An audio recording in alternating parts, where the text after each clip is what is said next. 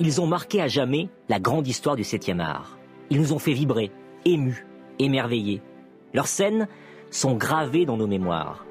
Je suis Thierry Chaise, journaliste cinéma, et pour accompagner le cycle Les films mythiques sur Paris Première, je vous propose un voyage à la découverte des petites histoires derrière ces œuvres qui ont marqué vos souvenirs de spectateurs.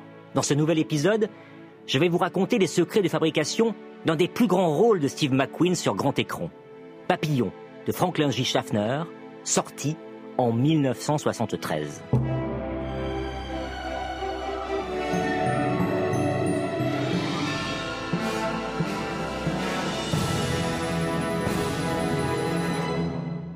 L'histoire d'Henri Charrière, condamné à tort pour un meurtre qu'il n'a pas commis à la prison à la perpétuité dans un bagne de Cayenne, où il n'aura dès lors qu'un seul but en tête, s'évader. Avant d'être un film, Papillon fut un livre, publié en 69, où le principal intéressé, surnommé Papillon pour le tatouage de cet insecte qu'il arborait sur sa poitrine, racontait sa propre histoire. Toute son histoire, a-t-il toujours affirmé. Une histoire largement romancée et même empruntée à d'autres détenus, selon ses détracteurs. Impossible de trancher entre les deux versions, mais cela n'a pas empêché le scénariste Dalton Trumbo de s'emparer avec gourmandise de cette histoire. Auteur en 39 dans des sommets de la littérature antimilitariste, Johnny s'en bat en guerre, celui-ci est devenu dans la foulée l'un des scénaristes les plus demandés d'Hollywood, jusqu'à ce que le macartisme vienne rattraper et briser la carrière de celui qui fut membre du Parti communiste américain.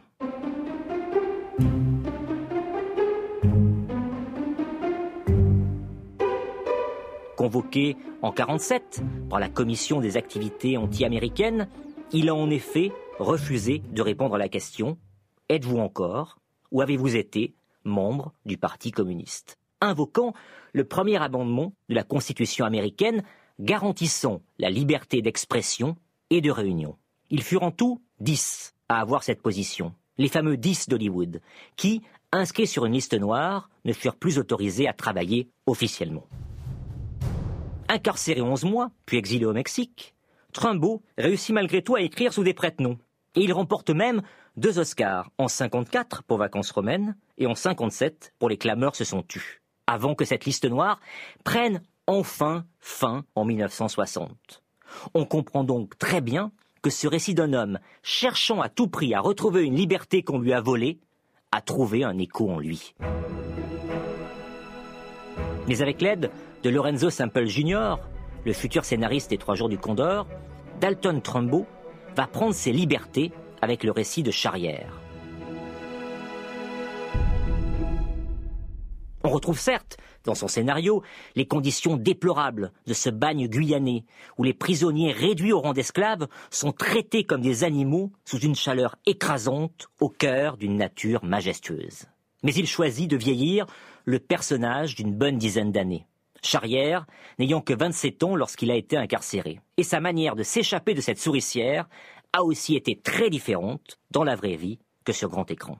Mais si Papillon a pu voir le jour sur grand écran, il le doit à un homme, le producteur Robert Dorfman, celui qui a financé quelques-uns des sommets du cinéma français, de Jeux interdits à la Grande Vadrouille, en passant par Toucher pas au Grisby ou L'Aveu, a souhaité, dès sa parution, porter ce livre à l'écran.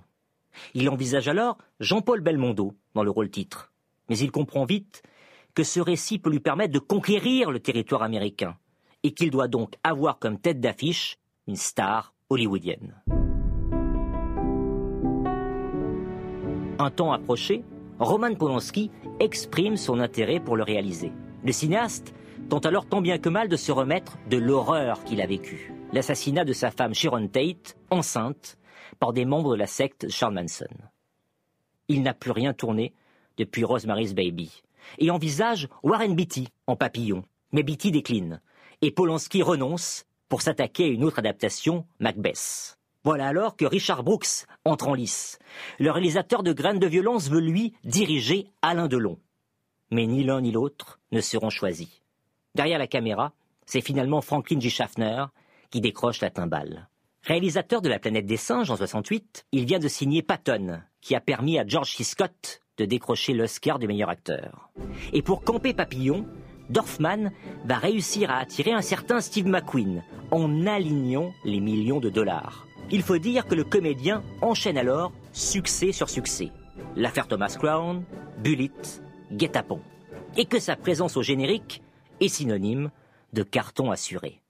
D'autant plus quand on lui adjoint Dustin Hoffman, qu'on vient de voir dans Little Big Man et les chiens de paille, dans le rôle d'un compagnon de cellule de papillon, Louis Degas, un personnage secondaire du roman que Dorfman demanda à Trumbo de développer pour donner un rôle consistant pour le comédien.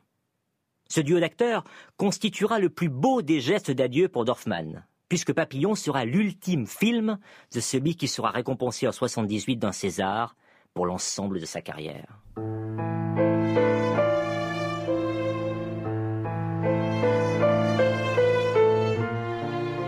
Arrive alors le temps de la préparation.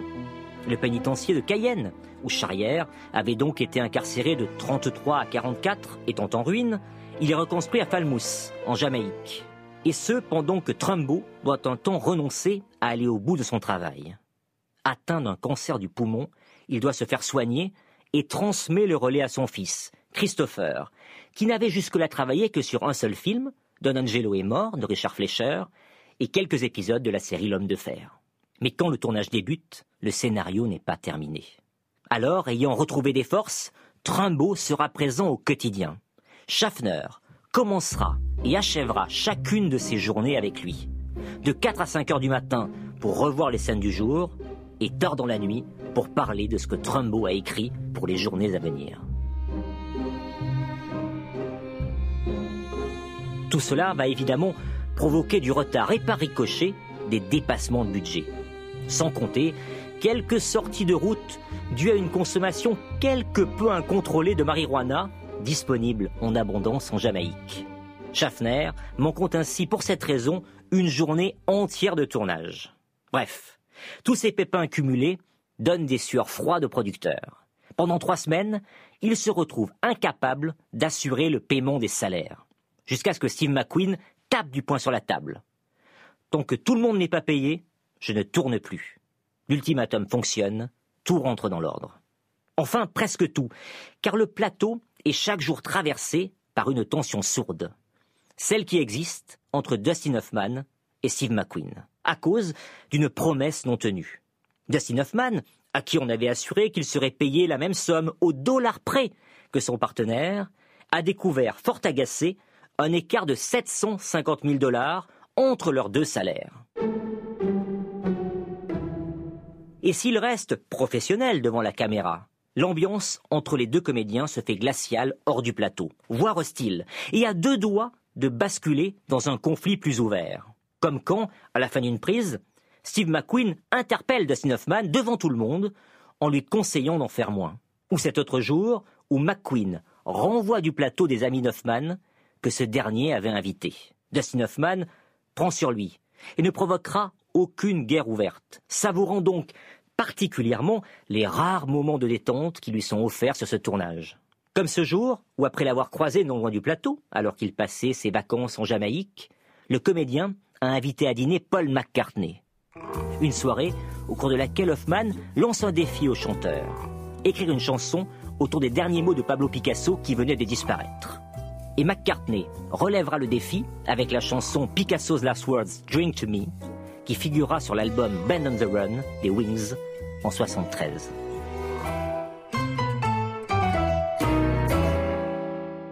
Une fois le tournage terminé, Schaffner et son monteur Robert Swink, celui de Vacances romaines et de Funny Girl, ont la pression pour rattraper le temps perdu et livrer une version pour le mois de décembre, afin de participer à la saison des prix. Mais un homme ne verra jamais ce film terminé. Henri Charrière, qui présente tout au long du tournage, meurt le 29 juillet 73 d'un cancer du poumon. Papillon sort peu après, le 16 décembre 73. Et le film rencontre un franc succès outre-Atlantique, avec plus de 50 millions de dollars de recettes, soit le quatrième plus gros score de l'année, derrière L'Exorciste, L'Arnaque et American Graffiti.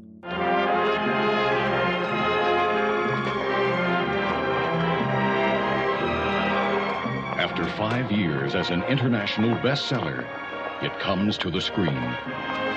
Unquestionably, the greatest adventure of escape ever filmed. Steve McQueen, Dustin Hoffman, Papillon.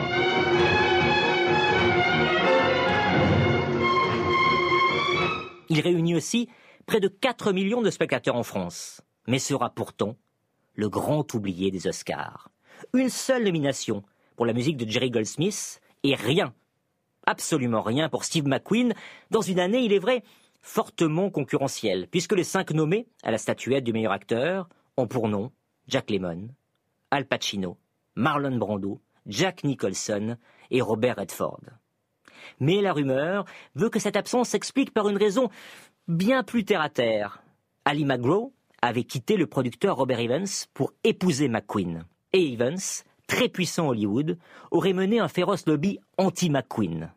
De toute sa carrière, ce dernier n'aura jamais été couronné par la récompense suprême et n'aura obtenu qu'une seule nomination pour la canonnière du Yangtze en 67.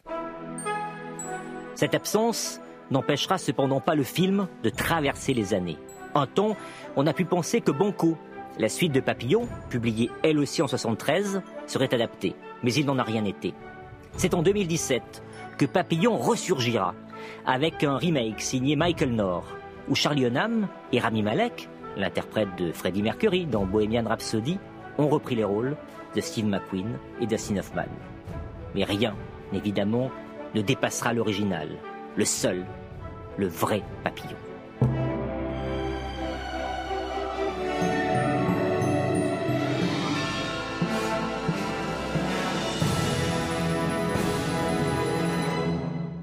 Vous venez d'écouter un nouvel épisode de la deuxième saison de notre podcast consacré aux films mythiques. Vous pouvez retrouver cet épisode sur l'appli RTL et sur toutes vos plateformes de podcast favorites. Dans le prochain épisode, vous découvrirez la passionnante histoire d'un autre classique du 7e art, Rain Man de Barry Levinson.